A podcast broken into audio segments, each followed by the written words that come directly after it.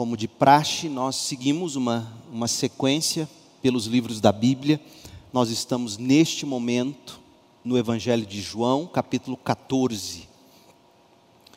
E é um texto que é muito conhecido e utilizado, especialmente, sobretudo, em ah, cultos fúnebres, em funerais.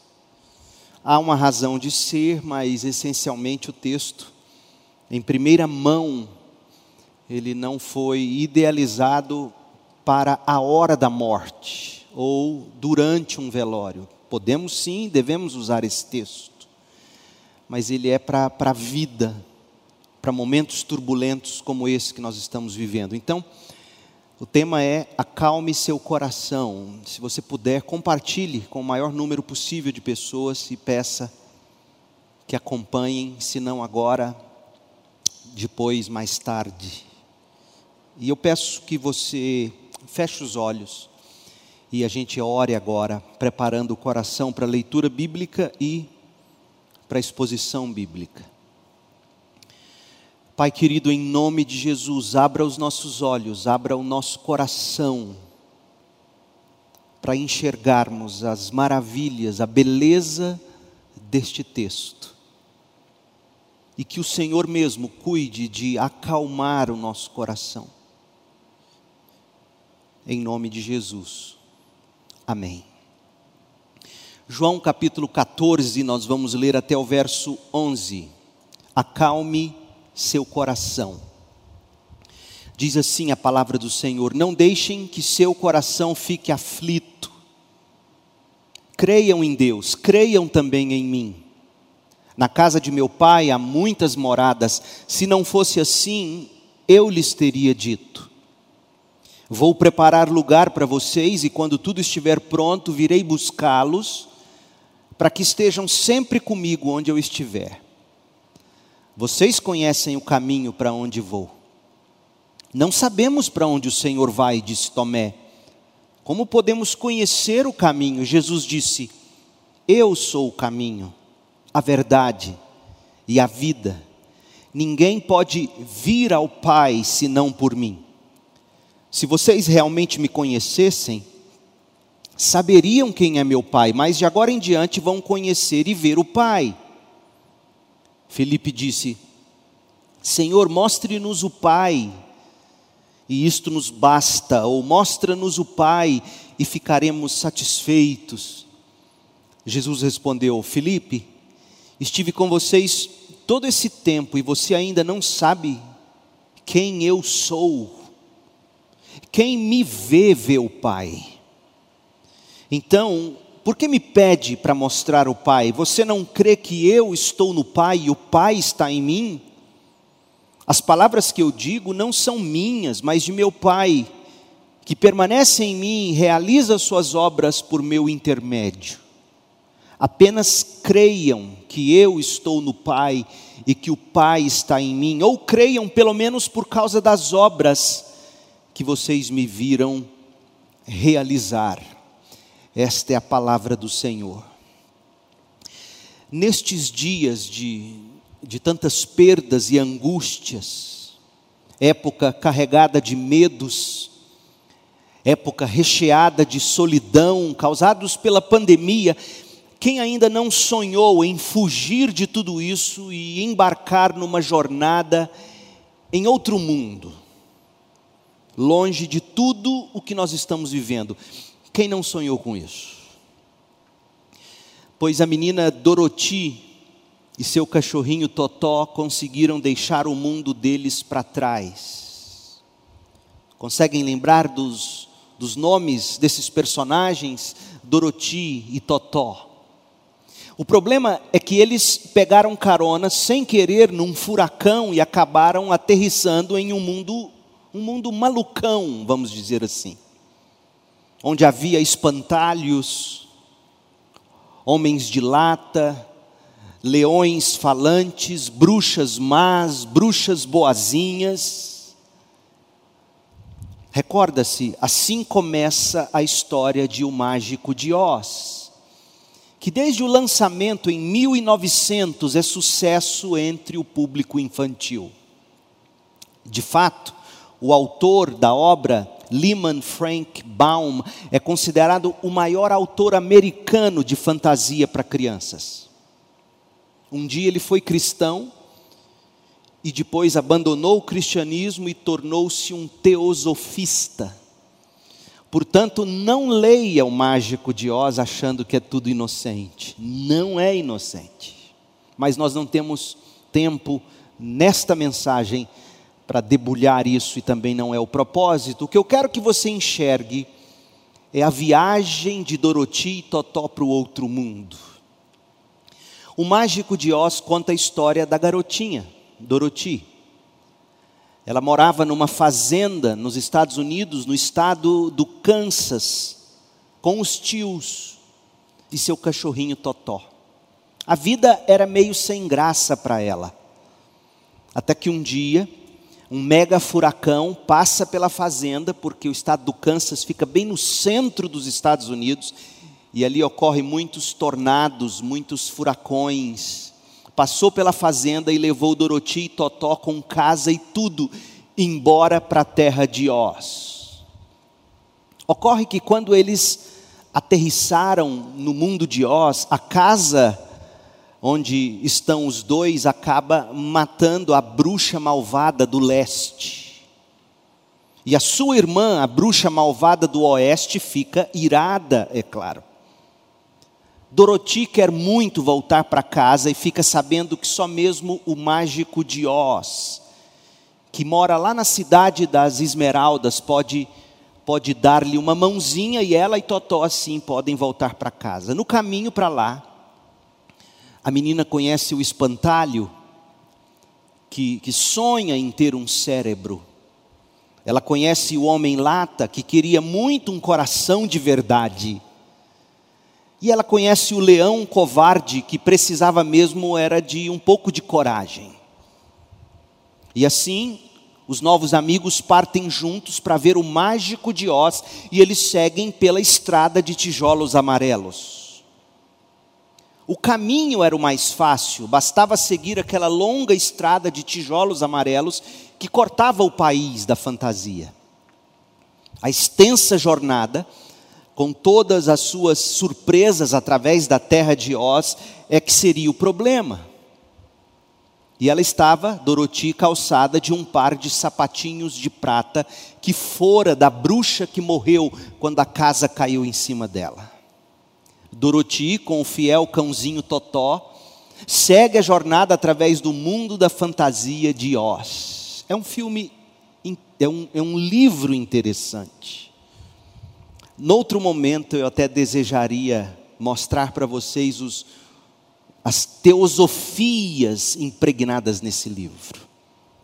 Para você ter uma ideia, aqui eu digo apenas uma: o mágico de Oz era aquele que prometia levar ou realizar os grandes milagres, mas quando Doroti chega diante dele, ela descobre que era tudo uma farsa. Ele não fazia nada daquilo. E é Totó, o cachorrinho, que ajuda ela o tempo todo a perceber as, os perigos. E Totó o tempo todo latia e revelava para ela as mentiras ao longo da estrada e principalmente quando chegaram ao mágico. E Totó fazia com que Doroti sempre se voltasse para sua voz interior. E é essa voz interior que traz a ela redenção. E o fato é que o mágico de Oz representa nessa literatura tão aparentemente inocente a imagem do Deus judaico-cristão, que segundo está pintada na historinha, não passa de um farsante. É um livro perigoso, apesar de muito bonitinho. O filme baseado no livro o clássico de 1939, contou a história. E no clássico, Doroti acorda das alucinações, acorda das angústias daquela aventura no mundo da fantasia de Oz. E ela acorda repetindo de novo e de novo a mesma frase: Não há lugar como o nosso lar, não há lugar como o nosso lar não há lugar como nosso lar. E perturbada pelo seu sonho, a garota acha conforto em estar em casa, segura na sua própria cama, aninhada no seu próprio cobertor, cercada de sua família e de seus amigos, e desse modo o Kansas, o estado onde ela morava, e a tia Em, de quem ela estava cansada antes da aventura, nunca pareceram ser tão bons. Para o cristão, nossa peregrinação na vida real é parecida com a jornada de Doroti pela estrada de tijolos amarelos. A vida a vida cristã, a vida humana, melhor dizendo, a vida do ser humano, ela é cheia de sonhos ilusórios, carregada de experiências assustadoras, de separações angustiantes, nervos e medos descontrolados, fatos decepcionantes e e realidades desanimadoras, sobretudo nos dias sombrios de Covid-19. E quanto mais longe se chega nessa estrada da vida, correndo e sem poder parar, tampouco retornar, quanto mais seguimos nesta estrada, mais os cristãos de verdade concluem que aqui não é o seu país, o céu é o seu lar. Aí sim não há lugar como o nosso lar não há lugar como o céu, lindo céu. Eu não preciso dizer para você que a alma da gente está profundamente angustiada, a minha, a sua, a alma de todo mundo. Tampouco é necessário descrever o porquê de tanta angústia. Pandemia, politicagem, polarizações, perdas. Viver nesses dias em que estamos vivendo não é para amadores, meu povo, sobretudo no Brasil. E eu não preciso te dizer isto, não é verdade? Mas eu devo te dizer que o Evangelho de João e esta passagem que nós lemos, João 14, de 1 a 11, em particular, são muito práticos. De fato, o nosso texto é muito relevante para uma das lutas mais comuns que todos nós travamos, sobretudo nestes dias, ou seja, a tendência de termos uma alma pecaminosamente angustiada, pecaminosamente perturbada. É disso que trata esse texto. Lembre-se de que há duas semanas nós vimos em João 13, 21, que Jesus estava profundamente angustiado. E nós argumentamos que há, portanto, um tipo de angústia, um tipo de, de perturbação na alma que é santificada, uma, uma inquietação que é justa, causada pelo amor, não pela incredulidade. Isso nós vimos há duas semanas. Mas aqui em João 14, 1, nós achamos uma alma pecaminosamente angustiada, perturbada. É tanto que o Senhor Jesus exorta dizendo: Veja, não deixem que seu coração fique aflito. Parem imediatamente, não permitam esse fluxo de aflição, de perturbação. Eles estavam pecaminosamente angustiados ou aflitos porque eles não estavam sabendo confiar em Cristo em meio a tudo que eles estavam passando. Quer ver uma coisa? O nosso texto, nós lemos do verso 1 ao 11, este é o texto em tela. Mas observe a moldura deste texto em tela. A moldura está no verso 1 e no verso 11. Observe que o verso 1 e o verso 11, o primeiro e o último versículo, a moldura do texto em tela, compõem o ponto principal dessa passagem que nós estamos estudando. Versículo 1 diz assim: Não deixem que seu coração fique aflito. creiam em Deus, creiam também em mim. Versículo 11 agora. Apenas creiam que eu estou no Pai e que o Pai está em mim, ou creiam, pelo menos por causa das obras que vocês me viram realizar. Logo, pode-se identificar o que Jesus está buscando em seus apóstolos: crença, fé. Quatro vezes, no verso 1 e no verso 11, ele diz: creiam, creiam, creiam, creiam. Quatro vezes, em dois versículos apenas, a mesma coisa: creiam. Por quê, gente? Porque crer ou ter fé é o oposto de uma alma profundamente angustiada, pecaminosamente aflita ou perturbada. Versículo 1: Não se angustiem, creiam em mim, creiam em Deus. E duas vezes no versículo 11: Creiam em mim, creiam, tenham fé. Crer em Jesus, por quem Jesus realmente é, e crer em Deus são a mesma coisa. Jesus e Deus são a mesma pessoa. João 12, 44 diz assim: Se vocês creem em mim, disse Jesus, não creem apenas em mim, mas também naquele que me enviou. A questão, portanto, é: não se preocupem, não se angustiem, não se perturbem, não se abatam, como Jesus, crendo em mim mantendo-se crendo em mim. E ao crer em mim, creiam em Deus, creiam. Interessante. O verbo crer, no versículo 1, no versículo 11, o verbo o verbo crer na forma grega, porque o Novo Testamento, você deve saber disso, foi escrito em grego, não foi escrito em português.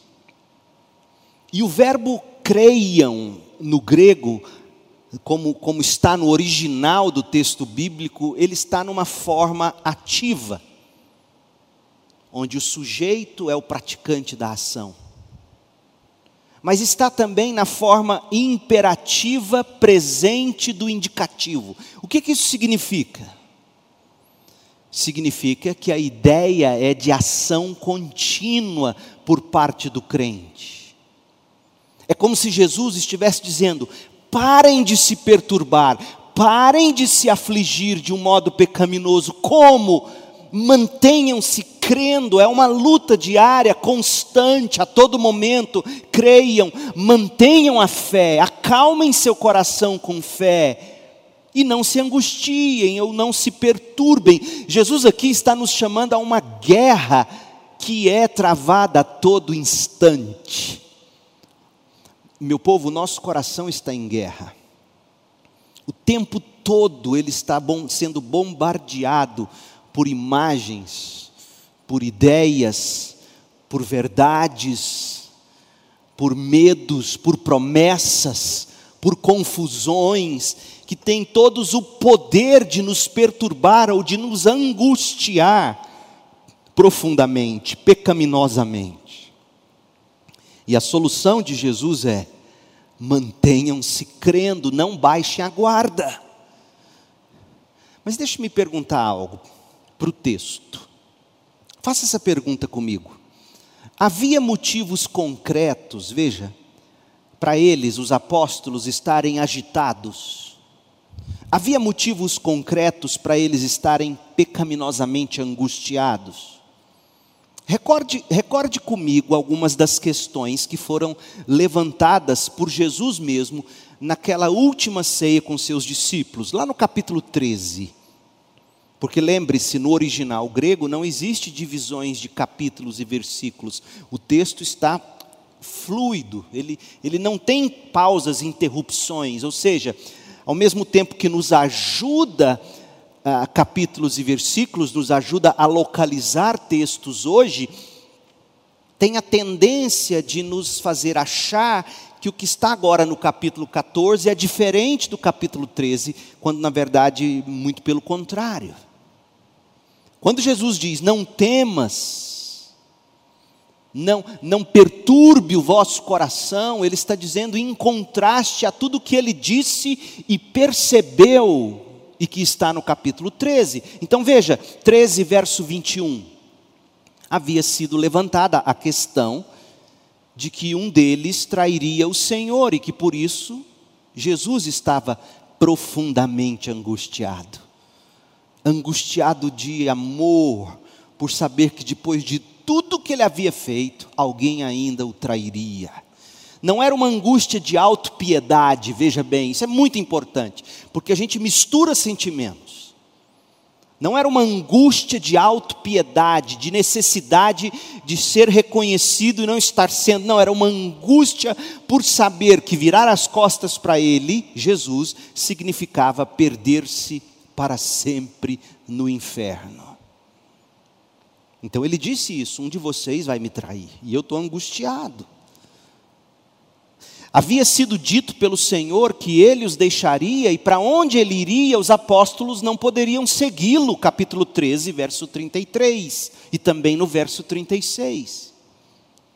Ao que tudo parecia, o Senhor seria morto, afinal, ele já havia indicado como morreria, capítulo 12, versos 32 e 33. Então, ainda por cima, havia sido falado com todas as letras que, mesmo que Pedro tentasse segui-lo, mesmo que Pedro, inclusive, doasse a vida em sacrifício por Jesus, naquele momento, Pedro e nenhum dos apóstolos conseguiria sequer suportar aquela primeira noite. Verso 38. Então deixe que os versículos bíblicos mesmos, deixe que eles pintem o cenário. João 13, 21. Então Jesus sentiu profunda angústia e exclamou: Eu lhes digo a verdade, um de vocês vai me trair. Imagina a solenidade do momento e Jesus sendo tão verdadeiro e dizendo: Eu estou dizendo a verdade aqui, um de vocês vai me trair. Imagina o constrangimento, um olhando para a cara do outro. E aí ele diz no verso 33: Meus filhos, estarei com vocês apenas mais um pouco. E como eu disse aos líderes judeus, vocês me pouparão, mas não poderão ir para onde eu vou. E aí Pedro, no verso 36, responde: Para onde o Senhor vai? E Jesus responde: Para onde eu vou, vocês não podem ir agora, mas seguirão mais tarde. E por que, que eles não poderiam ir naquele momento? Porque eles ainda não haviam recebido o poder do Espírito Santo, como já vimos. Senhor, por que não posso ir agora? perguntou ele. Estou disposto a morrer pelo Senhor. E Jesus então vira com toda a graça, mas cheio de verdade, diz: Pedro, morrer por mim, seja honesto. Você não consegue neste momento. Antes que o galo cante, você vai me negar três vezes. Em outras palavras, gente, não faltavam motivos para todos eles à mesa estarem preocupados, estarem aflitos, profundamente angustiados. Primeiro, ficariam órfãos. Segundo, qual deles, qual de nós será o traidor? E terceiro, por mais que tentassem, a força de vontade deles não os sustentaria sequer por algumas horas. É por isso que nos próximos versículos, ignore então aqui a quebra de capítulos e versículos, é por isso que Jesus diz no capítulo 14, verso 1: Não deixem que o seu coração fique aflito. Creiam em Deus creiam também em mim, inclusive você, Pedro, não temas. E a nós também, ainda hoje, o Senhor Jesus diz: não deixem que o seu coração fique aflito. Em vez disso, creiam em Deus, creiam também em mim. Meu povo, isso é maravilhoso. Nós aprendemos aqui de imediato que pensamentos, pensamentos, informações são o que angustiam o nosso coração de modo a nos fazer pecar. Uma coisa é nos angustiarmos de amor por alguém que amamos, e que está virando as costas para a graça de Jesus, ou mesmo para a gente, que tanto luta pela alma dele ou dela, essa angústia santificada, desde que não seja paralisante, ela é permissiva. Jesus sentiu isso, João 13, 21. Agora, outra coisa totalmente diferente são os pensamentos que a gente nutre, fruto da falta de fé em Cristo fruto da falta de fé em Deus e que nos causam angústias pecaminosas, agitações pecaminosas, perturbações pecaminosas, medos pecaminosos, atitudes pecaminosas. Era este o estado dos onze apóstolos naquela noite. E Jesus desejava acalmá-los.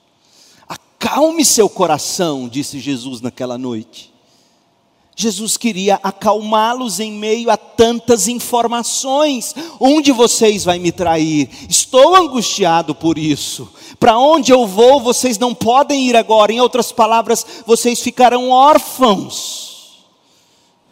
Mas Senhor, eu vou te seguir, eu vou, eu, eu dou minha vida pelo Senhor. Não, Pedro, você não consegue. Imagine, bombardeados por tanta informação, eles estavam agitados, igualzinho você e a mim neste momento da história em que a gente está vivendo, bombardeados de informações e profundamente angustiados, perturbados. Fulano pegou Covid, Cicrano não resistiu, já foram três da família de Beltrano que morreram. E um diz uma coisa, outro diz outra coisa, todo mundo cercado de ideologias, um com boa vontade se vestindo de ciência, outro com boa vontade se vestindo de ciência, uns fazendo politicagem, outros não, é tanta coisa e a alma pecaminosamente perturbada. Alguns exaustos fisicamente. E Jesus nesta noite dizendo: acalme seu coração. Acalme seu coração. O nosso texto nos faz encantar com Jesus. Esse é o propósito de João. João quer nos mostrar a glória de Jesus. Quer que os nossos olhos e coração se encantem com Jesus. E este é um dos textos em que João pinta Jesus com as cores mais lindas e brilhantes. Quando você olha para essa passagem e você vê o modo como Jesus age, o jeito como ele fala, levando em conta o fato de que Jesus é quem estava realmente angustiado, muito mais angustiado que os discípulos, infinitamente mais angustiado do que eles. Olha o que João já nos disse em João 12, 27. João 12, 27. Agora minha alma está angustiada, disse Jesus. João 13, 21. Então Jesus sentiu profunda angústia.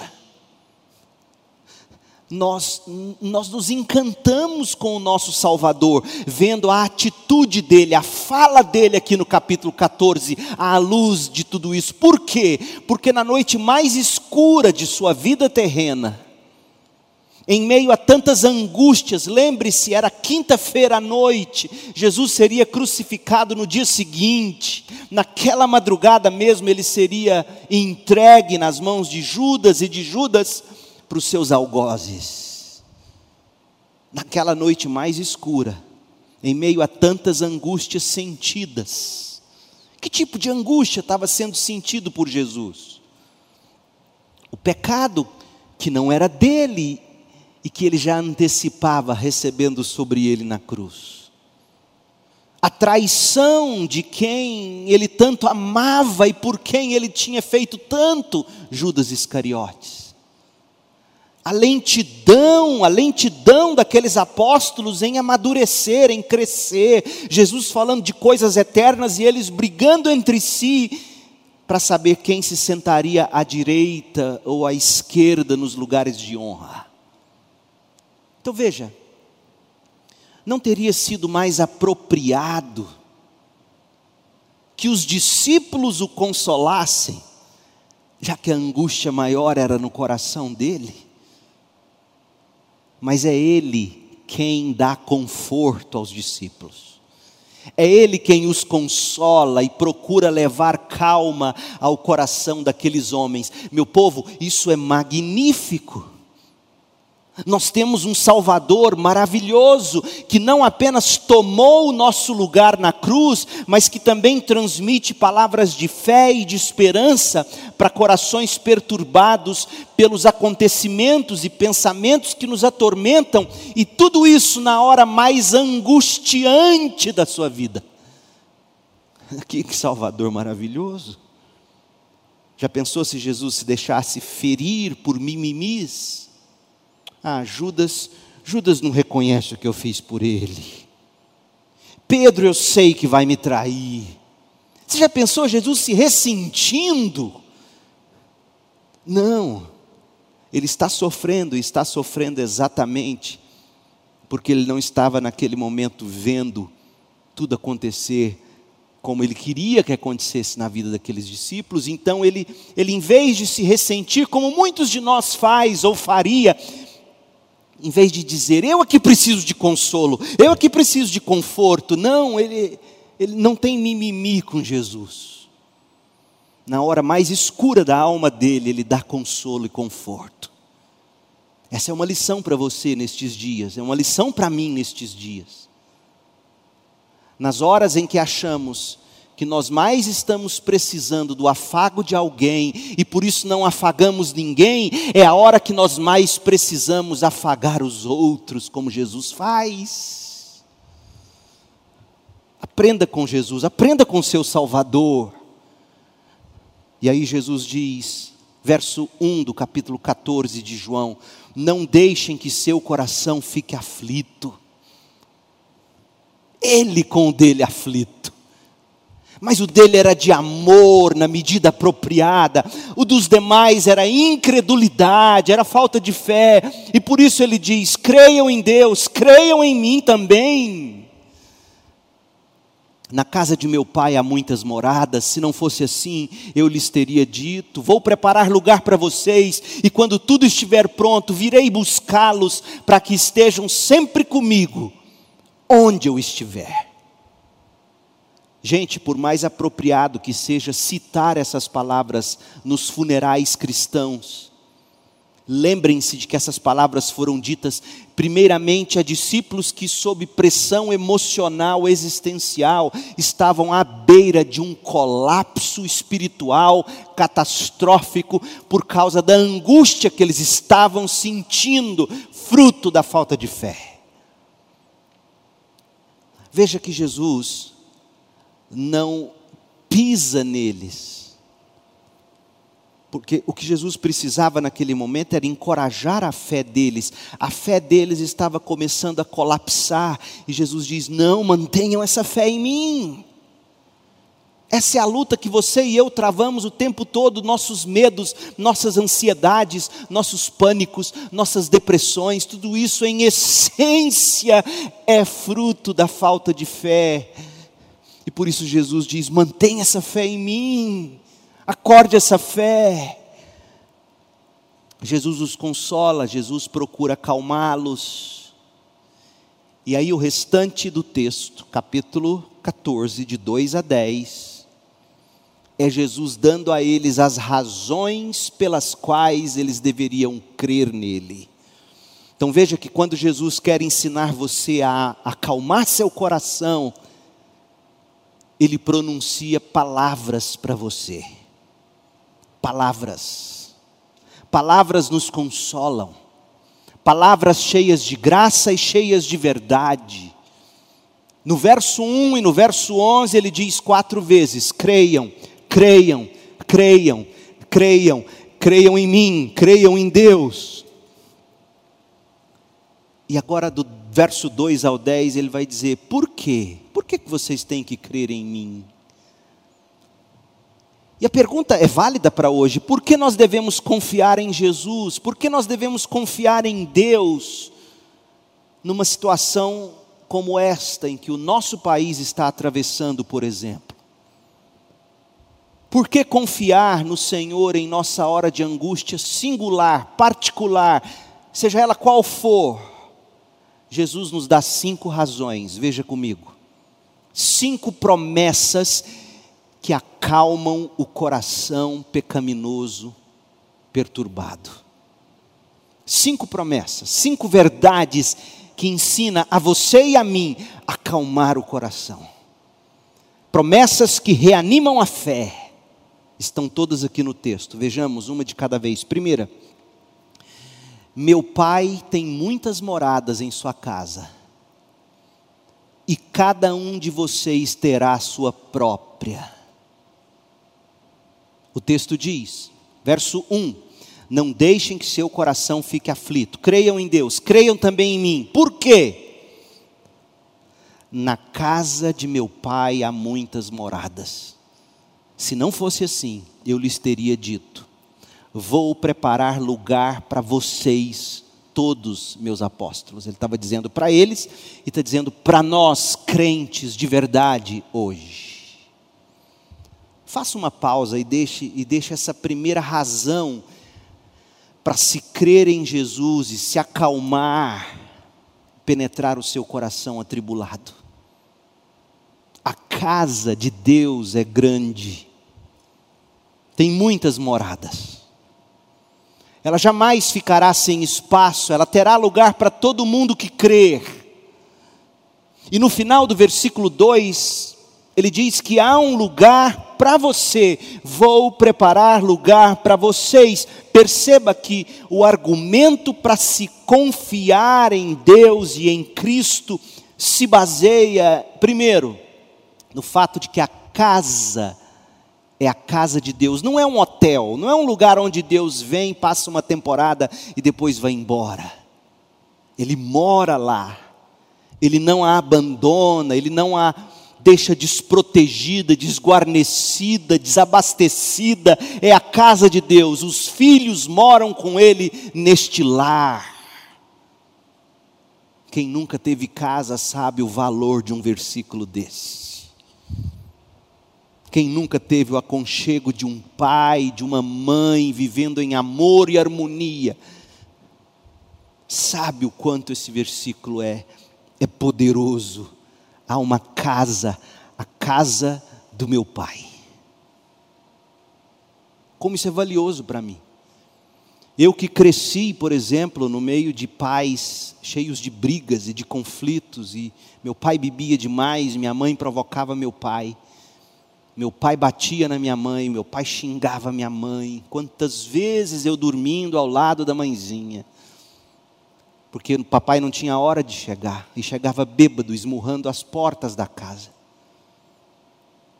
Chegava final de semana, eu queria fugir de casa. Eu ia para a casa dos meus tios, dos meus padrinhos, e convivia com meu primo, porque eu não queria aquela casa. Nessa casa não tem nada disso a casa de Deus com seus filhos. A casa ela é muito espaçosa. Nunca ficará sem espaço. Terá um espaço, um cantinho para você. Há uma morada projetada para cada um dos onze, até para Pedro. E isto inclui também você e eu, se crermos, se permanecermos confiando nele. Dito de outro modo, Jesus está dizendo assim: Eu digo a todos os santos que me seguem pela fé, mesmo que tão imperfeitamente seja a sua fé.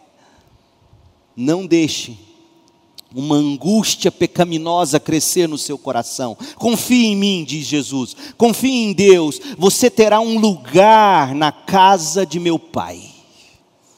Na verdade, um lugar nessa casa como filho legítimo. A todos que creram nele, diz João 1,12, todos que o aceitaram, todos os que o receberam, ele deu o poder, o direito de se tornarem filhos de Deus. Esses têm um lugar nessa casa. Sim, diz Jesus, eu estou indo embora. Não, vocês não podem vir comigo agora.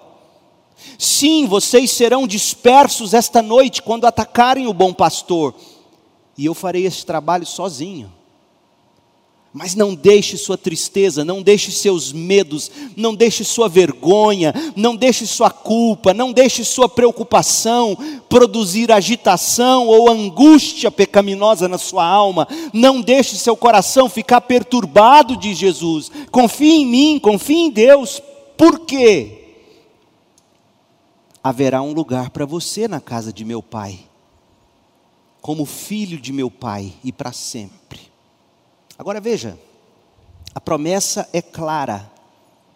A promessa é de um lugar garantido na casa do Pai. A promessa não é de que não haverá sofrimento, a promessa não é de que não haverá pandemia. Por isso que, que me faz cortar o coração ver tanta gente colocando esperança em dias melhores não haverá dias melhores nesta terra, poderá haver dias sem pandemia aparente, mas a pior das pandemias está desde a queda de Adão e Eva, impregnada no coração de todo ser humano. Em pecado nós somos concebidos, em pecado nós nascemos, em pecado nós vivemos, em pecado e por causa do pecado nós sofremos e Jesus está dizendo: vocês terão aflição neste mundo, mas com fé vocês vencerão este mundo. João 16, 33. E o que significa vencer este mundo? Não significa vencer uma pandemia em última instância, vencer este mundo pela fé significa chegar na casa do Pai, crendo em Cristo, crendo em Deus, vocês terão um lugar na casa do Pai. Percebam isso, crentes. A promessa não é a melhora, mas a morada na casa do Pai. A promessa não é a cura, mas a casa do Pai. A promessa não é de dias melhores, mas de uma morada permanente na casa do Pai. Essa é a promessa, crente. Na casa de meu Pai há muitas moradas. Se não fosse assim, eu lhes teria dito. E eu vou preparar lugar para vocês. Essa é a primeira promessa. Há um lugar para você. Há um lugar para mim. Na casa do Pai como isso é confortador. Em segundo lugar, Jesus diz: Eu vou preparar o lugar da morada com Deus. Olha o verso 2. Verso 1 ele diz: Não deixe seu coração ficar aflito, creia em Deus, creia em mim. Primeiro, porque na casa do meu pai há uma morada, e eu, eu estou dizendo a verdade, há uma morada para vocês. E aí ele diz no verso 2: Eu vou preparar lugar para vocês. Verso 3: E quando tudo estiver pronto. Que, que isso significa? Quando tudo estiver pronto. Significa que as coisas no céu estão inacabadas.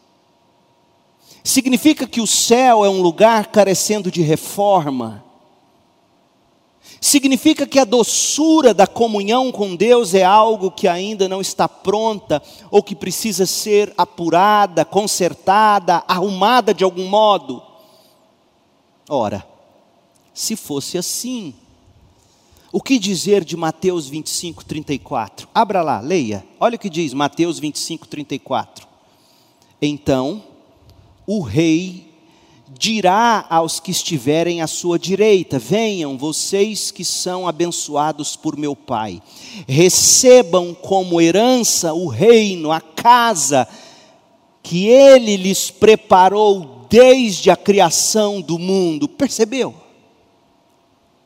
A casa de Deus não está em, em um mau estado. A doçura da comunhão com Deus não precisa ser melhorada. Essa morada perto do coração de Deus foi, em certo sentido, projetada, adequada, acabada para pecadores redimidos muito antes da criação do mundo. Mateus 25, 34.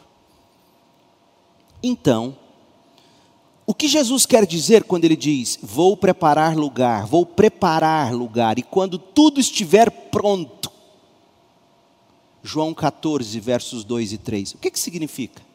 É o seguinte: o que ainda não estava pronto, o que ainda não estava preparado, é a maneira de se entrar na morada, na presença de Deus.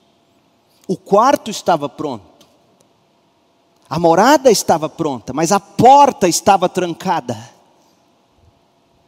O pecado não havia sido expiado, e Jesus é o Cordeiro de Deus que estava prestes a ser morto pelo pecado do mundo a ira de Deus, a condenação, a maldição de Deus ainda estavam por serem satisfeitas, e Jesus estava prestes a se tornar maldição no nosso lugar e receber sobre si mesmo a ira pela nossa condenação. Suportar no corpo dele o nosso castigo, o castigo do Pai. A morte ainda estava por ser derrotada Jesus estava prestes a dar sua vida e tomá-la de volta das garras da morte, ou seja, cada obstáculo entre nós e a nossa morada na casa do Pai estava prestes a ser removida nos próximos três dias. Entre nós e a casa do Pai, preparada desde antes da fundação do mundo, jazia obstáculos, a ira de Deus, a justiça de Deus, o nosso pecado tudo pronto, mas inacessível para pecadores.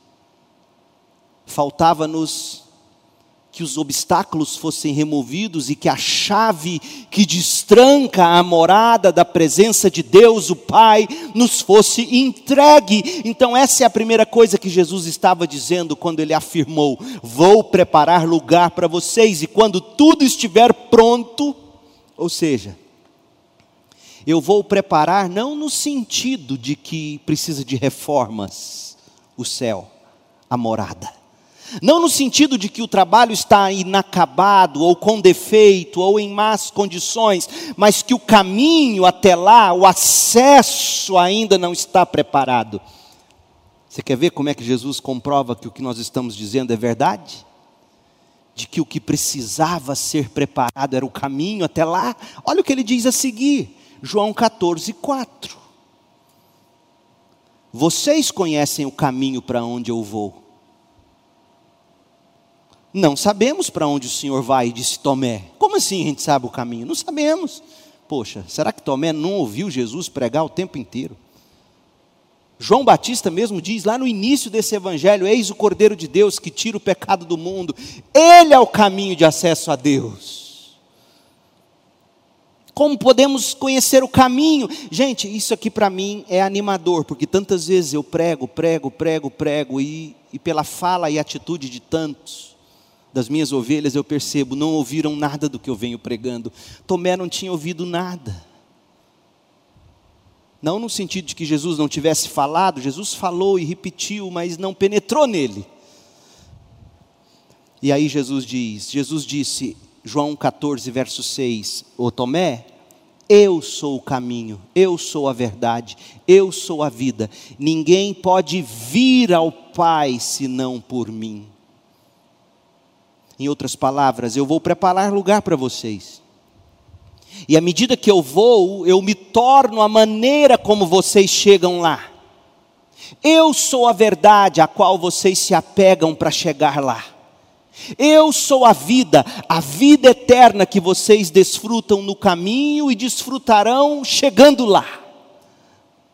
Quando eu digo vou preparar lugar para vocês e quando estiver pronto, eu quero dizer o seguinte: eu vou abrir o caminho, eu sou o caminho, eu confirmo a verdade, eu sou a verdade, eu compro a vida, eu sou a vida. Em outras palavras, Pedro e os demais apóstolos, você e eu também não precisamos ter uma perturbação ou angústia pecaminosa na alma por sermos discípulos imperfeitos. Porque de fato, meu povo, nós somos merecedores da ira de Deus, nós somos indignos da graça de Jesus.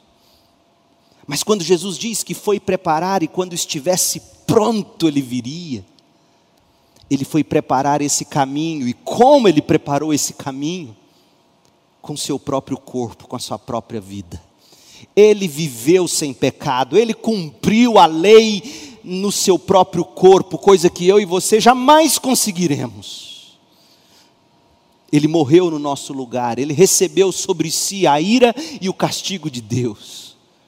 Ele foi sepultado, ele ressuscitou vitorioso ao terceiro dia, e ao ressuscitar e ascender aos céus, ele abriu o caminho, tudo está preparado, agora pela fé nós temos acesso, por isso ele diz: confie em mim, confie em Deus.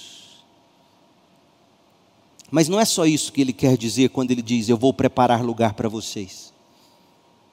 Há um segundo sentido em que as coisas ainda não estavam prontas enquanto Jesus falava com os apóstolos. E isso nos leva ao terceiro argumento sobre o porquê de se confiar em Jesus. Primeiro, ele diz: a morada para todos os que creem. Segundo, ele diz: Eu vou preparar a morada, eu vou preparar o caminho de acesso, eu vou dar a minha vida por vocês. Eu sou o caminho, eu sou a verdade, eu sou a vida. Agora ele vai dizer algo que é absolutamente revolucionário e 90% dos crentes não percebem isso. Ele diz: Eu serei a morada e virei buscá-los para desfrutá-la. Olha o verso 3, João 14, 3. E quando tudo estiver pronto, virei buscá-los para que estejam sempre comigo onde eu estiver. Eu vou ler agora a nova Almeida atualizada, NAA, o mesmo versículo. E quando eu for e preparar um lugar, voltarei e os receberei para mim mesmo, para que onde eu estou, vocês estejam também. Esta é uma das frases mais importantes nesta passagem virei buscá-los para que estejam sempre comigo. Traduziu a NVT. Voltarei e os receberei para mim mesmo, diz a NAA. Essa afirmação, preste atenção, essa afirmação muda o foco de um lugar para uma pessoa. O céu não é tanto um lugar, o céu é uma pessoa. Onde Jesus está, aí está o céu. O céu é um lindo lugar, porque lá está Jesus. Qual é a essência do céu? A essência do céu é a presença imediata de Jesus. Então, quando Jesus diz, Eu vou preparar lugar para vocês, de fato Ele está dizendo, Esta noite eu inicio o meu caminho até o Gólgota, onde eu serei crucificado.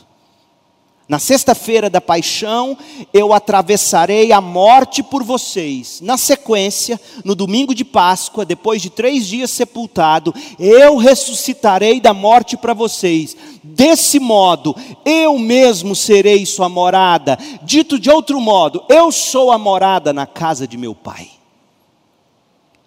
Mas eu ainda não estou preparado para recebê-los eu devo morrer, eu devo ressuscitar, eu devo ser glorificado, eu devo interceder por vocês, e quando eu tiver feito tudo isso, então eu estarei pronto, eu virei buscá-los e os tomarei para mim mesmo, para que estejam sempre comigo onde eu estou, porque a casa sem o Pai não é a mesma casa. John Piper, sobre este texto, ele escreveu o seguinte: preste atenção, crente, sobre o que é o céu. Ele diz assim, John Piper: Não use esta passagem das Escrituras para mostrar que quando Jesus voltar na segunda vinda, ele o levará para o céu. Ele não diz isso. Jesus diz assim: Voltarei e os receberei para mim mesmo para que onde eu estou, vocês estejam também. E onde Jesus estará quando vier nos buscar? Nós o encontraremos nos ares e ele estabelecerá seu reinado na terra, e assim estaremos para sempre com o Senhor. Fecha aspas. De fato, o que este texto enfoca na segunda vinda não é um retorno ao céu, mas uma reunião com Cristo. Voltarei e os receberei para mim mesmo, para que onde eu estou, vocês estejam também. Portanto, meus amados discípulos, não se turbe o vosso coração, creiam, confiem em mim, tenham fé, eu voltarei para vocês. Eu voltarei e os receberei para mim mesmo, Onde eu estiver, vocês estarão também. Confiem em mim, porque a morada que preparei para vocês é o meu eu crucificado, ressuscitado e glorificado. Não se perturbem, eu virei e eu os tomarei para mim mesmo. Qual é a essência do consolo de Deus nesse texto? É comunhão com Jesus. Então, neste momento da história, tão, tão aflitivo, tão perturbador, tão angustiante, tão cansativo. Se tem algo que essa pandemia tem revelado é a fragilidade da nossa devoção pessoal. A nossa falta de comunhão diária com Cristo, de um modo profundo e verdadeiro, que nos fortalece para manter a fé em meio a todos esses ventos. Porque até aqui Jesus, você percebeu que ele não prometeu nada de espetacularmente miraculoso no sentido de sarar a gente. Ele prometeu uma casa. Ele prometeu preparar o caminho para a gente chegar na casa. E terceiro, ele está dizendo: Eu sou essa casa. Então, se há uma maneira de você acalmar seu coração nesse momento, é esquecer o que está acontecendo e colocar seus olhos nesse Cristo maravilhoso. É Ele quem nos consola, porque o consolo é Ele. Eu virei, eu os tomarei para mim mesmo, e onde eu estiver, vocês estarão comigo. Esse é o consolo. Sabe por que, que para muita gente esse texto não faz sequer cócegas quando ouve? Porque a gente quer Jesus para Jesus resolver os problemas da gente. A gente não quer Jesus para desfrutar de Jesus com a gente. A gente não quer relacionamento com Jesus. A gente quer rendimentos vindos da parte de Jesus. Por isso que o que eu estou dizendo para alguns de vocês pode parecer tão abstrato. Porque o que você quer mesmo é, é cura, é, é vacina, é, é tudo voltando ao normal, para você poder entrar e sair do shopping, do mercado, da vida, seguir com a sua vida. Glória a Deus, obrigado pela minha vida. E nada de intimidade com Jesus, porque olha, o céu é Jesus, eu virei, eu os tomarei para mim mesmo, e onde eu estiver, vocês estarão. É isso que ele está dizendo. Eu vou preparar o caminho de acesso. Eu sou esse caminho, minha obra, minha vida, minha morte, minha ressurreição. E essa é a casa do Pai. É tudo isso que ele está dizendo. E aí, nesse momento, você pode estar se perguntando: esses confortos são maravilhosos, mas eles estão distantes. Lá na morte, lá na segunda vinda de Jesus. E o que está causando a perturbação pecaminosa na minha alma agora é que eu estou com medo da pandemia. Eu não sei o que é melhor para os meus filhos. Meu casamento está por um fio. Minha saúde está piorando. Eu não suporto o meu trabalho. Eu perdi o meu emprego. Eu me sinto sozinha. Se Jesus não quer meu, meu coração perturbado agora, há algum incentivo para a fé de um modo mais imediato do que para a hora da minha morte ou a segunda vida de Cristo, meu Deus do céu? Essa é a pergunta que gente real de verdade faz. E não é errado você perguntar isso. E é neste ponto que Jesus dá uma guinada surpreendente nessa passagem. Preste atenção, olha, olha a pergunta de Filipe no verso 8 e a resposta de Jesus. Filipe diz no verso 8: Senhor, mostra-nos o Pai e ficaremos satisfeitos. Veja que Filipe está sendo um crente de verdade. Senhor, nós não queremos nenhuma solução agora, nós não queremos uh, garantias, nós só queremos uma coisa e isso nos basta. E, e, essa palavra, ficaremos satisfeitos, é a mesma palavra que Paulo usa em 2 Coríntios 12, 9: Minha graça te basta. Filipe diz: Mostra-nos o Pai, e isso nos basta, ficaremos satisfeitos, porque Filipe sabe que contemplar o Pai em glória é a única solução para nós. Vê-lo, vê-lo, contemplá-lo. O Filipe não diz, olha, mostra-nos o Pai algum dia, ele diz, mostra-nos o Pai agora queremos ver o Pai agora e ficaremos satisfeitos. É isso que você mais precisa nesse momento, crente. Ver o Pai de forma gloriosa. Isso é o bastante para você e para mim. De fato, quem vê o Pai, vê o Filho, e quem vê o Filho, vê o Pai.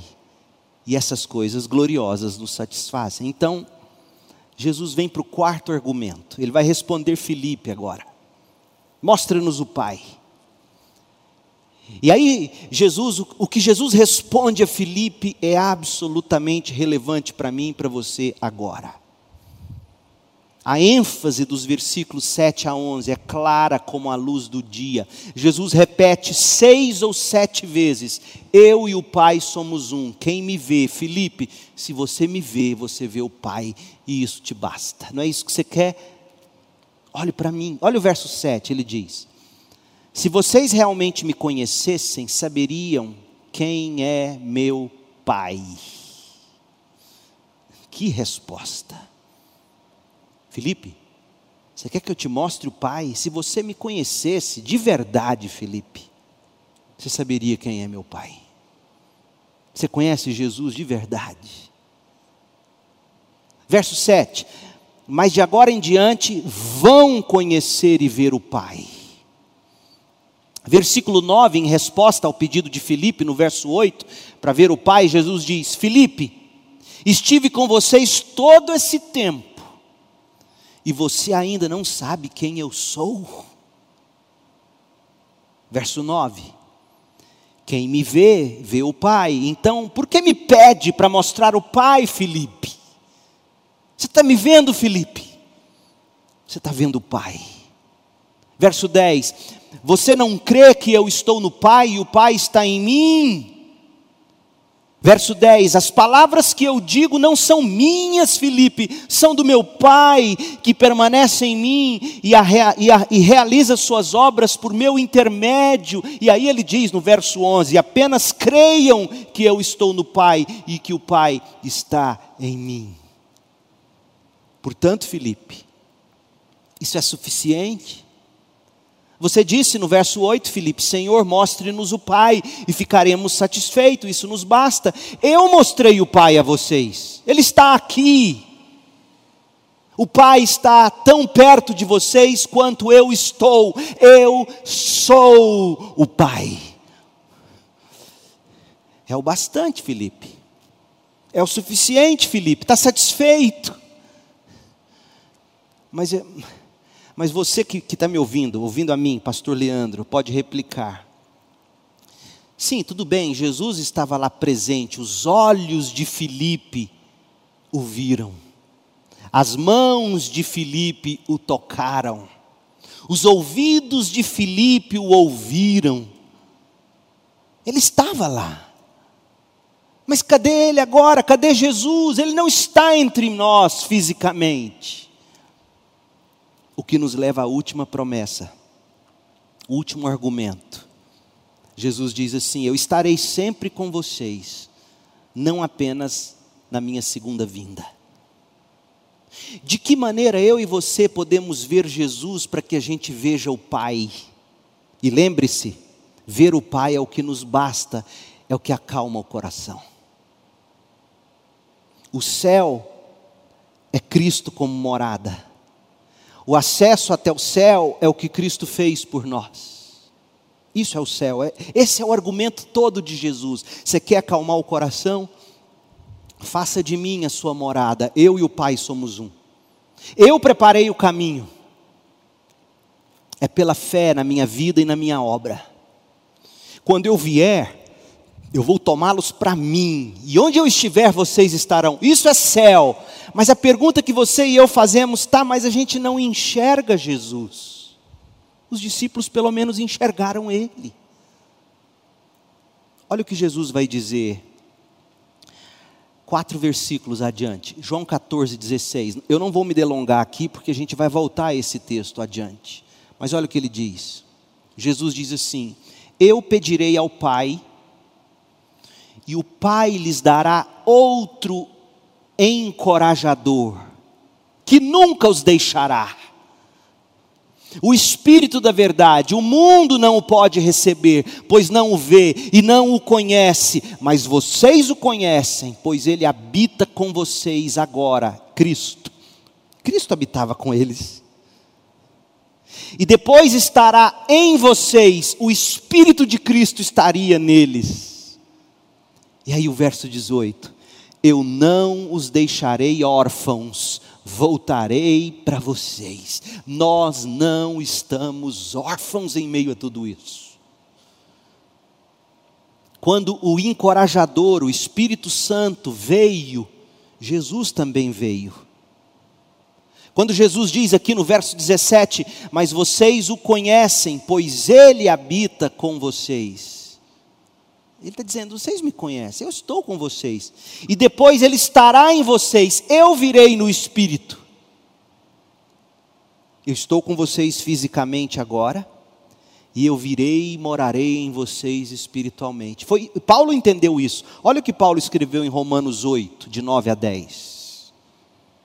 Paulo fala da maneira, como fala aqui em Romanos 8, de 9 a 10, ele fala do espírito o Espírito de Deus, o Espírito de Cristo e o próprio Cristo, falando da mesma pessoa, Romanos 8, de 9 a 10. Vocês, porém, não são controlados pela natureza humana, mas pelo Espírito. Se de fato o Espírito de Deus habita em vocês. E se alguém não tem o Espírito de Cristo, ora, ele já falou de Espírito, Espírito de Deus, Espírito de Cristo. Quem não tem o Espírito de Cristo, a ele não pertence uma vez que Cristo habita em vocês, embora o corpo morra por causa do pecado, o Espírito lhes dá vida porque vocês foram declarados justos diante de Deus.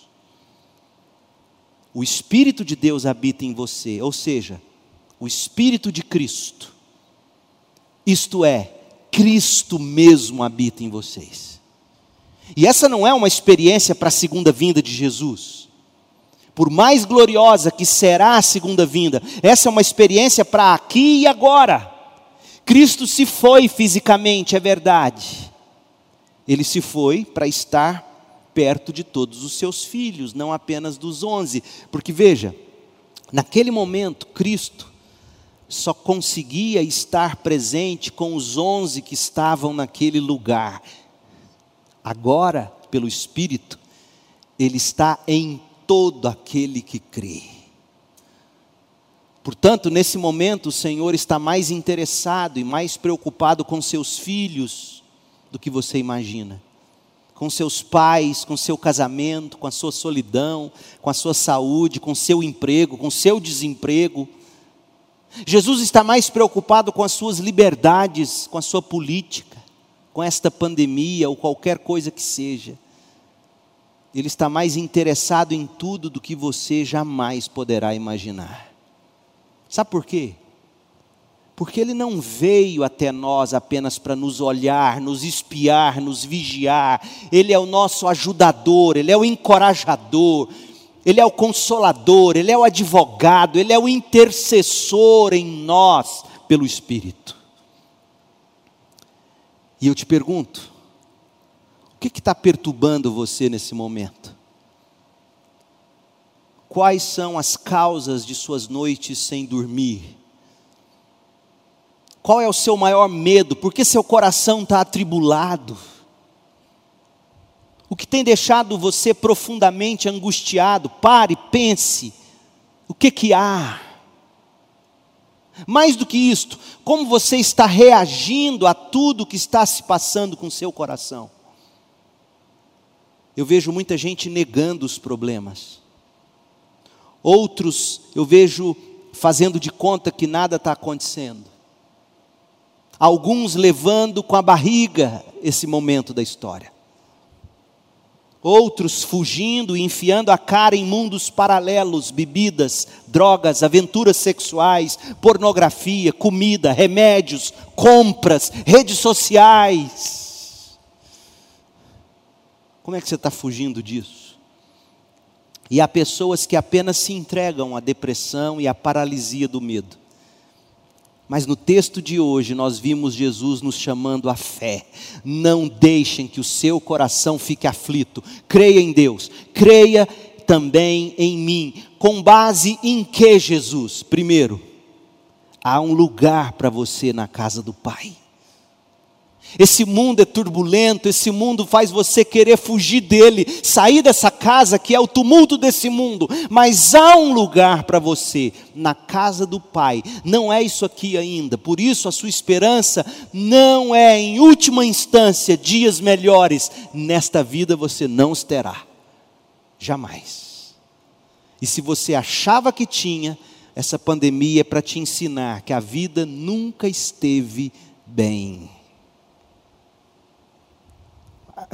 De tempos em tempos, famílias passam por enfermidades e elas se acordam e é verdade, nunca teve bem essa vida, bastou o resultado de um exame para virar a nossa vida de cabeça para baixo. O nosso problema, gente, é que a gente vive da ilusão de que está tudo bem, obrigado. Nunca esteve bem. E Jesus está dizendo: creia em mim, há um lugar para você na casa do Pai. Eu preparei o lugar para você, eu abri o caminho, eu sou o caminho, eu sou a verdade que deve guiar você nesse momento, eu sou a vida que você deve buscar nesse momento. Cristo dizendo isso. Acalme seu coração. O próprio, o próprio Jesus é a sua morada e ele virá e o tomará para si mesmo. Doroti, de, o mágico de Oz, diria: Não há lugar como nosso lar.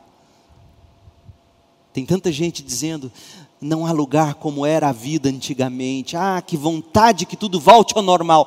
Não há lugar como nosso lar. Quem diz isso é Doroti no mágico de Oz. Porque o cristão diz assim: Não há nada como Jesus. Ele é minha morada. Jesus diz: acalme seu coração, creia em mim. Jesus e o Pai são um, para que se você desfrutar de Jesus, você também desfrute do Pai. Acalme seu coração. Jesus e o Pai vieram no Espírito Santo, Pai, Filho Espírito Santo estão em você pela fé, se você creu em Jesus Cristo e estarão para sempre em você. Não como um observador, não como um espião, não como um vigia, mas como ajudador, encorajador, consolador, advogado, intercessor. Mas, pastor, de modo prático. De modo prático. Como é que eu posso acalmar meu coração com tudo isso que o Senhor mostrou nesse texto hoje? Deixa eu te dizer. Primeiro, se há uma morada para você no céu, desmame-se deste mundo. Coloque o seu coração nas coisas do alto, em Cristo. Coloque o seu coração no céu. Se há uma morada preparada para você no céu, seu coração tem que se desmamar dessa morada na terra não, não ache consolo nessa pandemia, mamando ainda mais na ideia de vidas melhores depois da vacina. Isso é idolatria. Sempre foi. Então, de forma prática, há uma morada para você em Cristo. Desmame-se deste mundo. Busque as coisas do alto, escondidas em Cristo. Encontre maneiras, pessoas com quem você pode compartilhar de Cristo. Que ajude a animar seu coração para as glórias de Cristo. Segundo, se Jesus preparou lugar para você, se Ele se tornou o caminho, a verdade e a vida, tenha sempre na memória a obra do Calvário, a obra de Jesus. Nesse momento, nós estamos impossibilitados de, de tomar a ceia como igreja reunida. Faríamos isso domingo que vem, se estivéssemos nos reunindo com regularidade. Não poderemos, mas se a obra de Cristo é o que abriu o caminho para essa morada no céu, eu e você não podemos nos esquecer dessa morada, devemos nos lembrar desse sacrifício, dessa obra, do que foi necessário. A Páscoa se aproxima para a gente se lembrar disso. Terceiro, se o céu não é tanto o lugar, mas a pessoa que é Cristo, né? Ele diz assim: Eu venho e vou tomar vocês para mim mesmo, para que onde eu estiver vocês também estejam. Então, se o céu não é tanto lugar, mas uma pessoa, Cristo, o que você faz ou deixa de fazer com a sua vida, presta bem atenção, o que você faz ou deixa de fazer, deverá sempre ser para maximizar a sua experiência de poder com Cristo. O que você faz, o que você lê, o que você ouve, deverá servir para aumentar o desfrute da sua comunhão com Cristo. Deverá servir para aumentar a percepção da beleza de Cristo então, dependendo dos vídeos que você assiste, das coisas que você ouve, das coisas que você lê, essas coisas estão roubando de você a experiência do poder de Cristo, o desfrute da sua comunhão com Cristo, a percepção da beleza de Cristo, o reflexo da glória de Cristo na sua vida. Então, se o céu é muito mais uma pessoa do que um lugar, tudo que eu faço agora é para maximizar essa minha experiência com o meu Cristo. O que você está fazendo, jovem? O que você está fazendo, irmão, irmã em Cristo? Eu tenho buscado nem ver Instagram nos últimos tempos, porque quanta futilidade, quanta tristeza em ver como os crentes estão buscando esperança nesse tempo de pandemia. E a última coisa muito prática: se Jesus e o Pai são um, e se o Espírito é também o Espírito de Deus, o Espírito de Cristo, o próprio Cristo, eu e você, nós temos que desenvolver a habilidade de mantermos a comunhão com cada uma das pessoas da Trindade. Você tem que buscar aprender a se saciar na graça de Jesus. Você tem que buscar aprender a se nutrir no amor de Deus Pai. Você tem que aprender a se regozijar na comunhão e na consolação do Espírito Santo. Então, de forma muito prática, como é que se acalma o seu coração? Desmamando-se desta vida, sabendo que há uma casa preparada para você a casa do Pai. Lembrando-se do que Jesus fez para preparar o caminho, abrir o acesso para você entendendo que o céu é muito mais Cristo do que um lugar. Então, tudo que você diz, fala, come, assiste, escreve, lê, tudo, tudo é para maximizar sua experiência gloriosa com Cristo. E por fim, você aprende a se saciar na graça de Jesus, a se nutrir pelo amor de Deus o Pai e aprende a se regozijar na comunhão e na consolação do Espírito Santo. Acalme seu coração, crente. Creia em Deus. Creia em Cristo. Na casa do Pai há muitas moradas. Se não fosse assim, Jesus nos teria dito: Ele preparou para nós um lugar, e quando Ele vier, e quando e tudo já está pronto, Ele já fez, a obra foi consumada, e quando Ele vier, Ele virá nos buscar, para que estejamos com Ele, onde quer que Ele esteja. Acalme seu coração, oremos. Ó Deus, em nome de Jesus, quão profunda é tua palavra quão cheia de riquezas e de verdades insondáveis. Abra os nossos olhos para tudo que Jesus disse aqui. Ajuda-nos a acalmar o coração, Pai. Ajuda-nos a, a desmamar desse mundo. Há uma casa, a casa do Pai para nós. Ajuda-nos a manter a mente, o coração no que Jesus fez por nós, abrindo e preparando esse caminho. Ele é o caminho, Ele é a verdade, Ele é a vida. Esteja nossa mente e coração nele. Se o céu é comunhão com Jesus, é desfrute com a presença de Jesus, é viver como os pintinhos debaixo das asas da galinha. Se o céu é Jesus, ajuda-nos a fazer o que for para ser feito de um modo a maximizar essa experiência com Jesus. Ao tomar o café da manhã, ao, ao trabalhar, ao fazer qualquer coisa, comendo ou bebendo, seja o que for, para a glória de Jesus, maximizando nossa experiência nesse relacionamento com Jesus e ensina-nos a beber da graça de Jesus, a, a nos saciar com o amor de Deus, o Pai e a desfrutar da comunhão e das consolações do Espírito. Ó oh, Deus, Pai, Filho, Espírito Santo, assiste-nos agora, em nome de Jesus.